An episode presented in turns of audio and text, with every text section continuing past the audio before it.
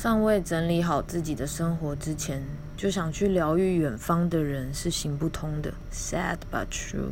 想象内心有个盛装能量的杯子，当杯子装满了，溢出来的部分才能够分给其他人。社会对于好人的想象是很单一的。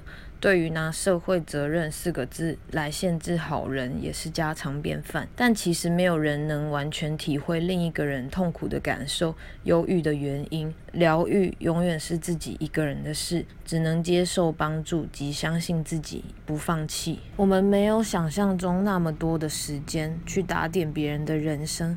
也不能靠吸取另一个人的能量而活，这些都不是说教，是我个人的真实体验。我还发现，当我越投入自己的生活，我越能将这些心得满怀兴奋感地分享给其他人。不是要自我中心，而是装满自己的杯子本来就是优先事项。